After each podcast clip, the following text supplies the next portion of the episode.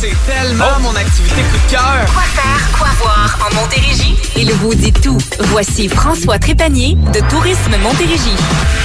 Il va nous parler du musée euh, de Saint-Jean-sur-Richelieu. C'est le musée du Fort Saint-Jean du côté du collège euh, militaire de Saint-Jean. Oui. C'est l'événement L'école du soldat en Nouvelle-France qui a lieu ce week-end.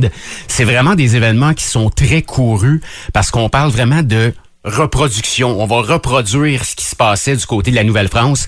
Alors, vous allez pouvoir visiter les campements français et britanniques pour découvrir la vie militaire du côté du Collège militaire royal. Euh, c'est plus de 100 reconstituteurs qui vont être sur place. Alors, Oh. ça va être vraiment impressionnant.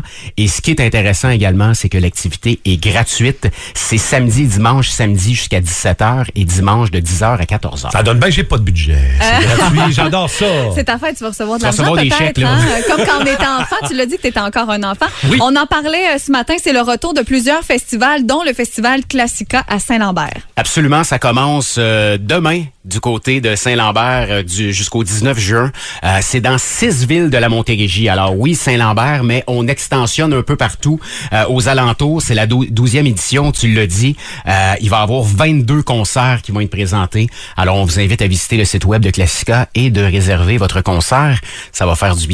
Mettons, François, que je file pour un pique-nique printanier, je devrais aller où? Ben écoute, ça sera pas loin de chez vous, c'est à Chambly, Martin. Ah, OK. C'est le fameux pique-nique printanier de la ville de Chambly. Euh, ça va se passer au parc des ateliers de midi à 16 heures du côté de Chambly. Euh, Cerf-volant, atelier de création, maquillage pour les enfants. Alors, on vous invite à apporter votre repas ou encourager, bien sûr, les commerçants de Chambly. C'est bien important. Un endroit que j'ai découvert l'année passée et je suis tombée en amour avec cette petite place du côté de Saint-Blaise-sur-Richelieu, c'est la Terre à boire. Oui, c'est une ferme brassicole de grains biologiques et distillerie artisanale. Alors, on est très tendance, c'est très à la mode. Euh, ça fait également partie du circuit du paysan, qui est un parcours agro-touristique en Montérégie, même au Québec, qui n'a plus besoin de présentation. Alors, sur place, là, on retrouve une boutique, une salle de dégustation.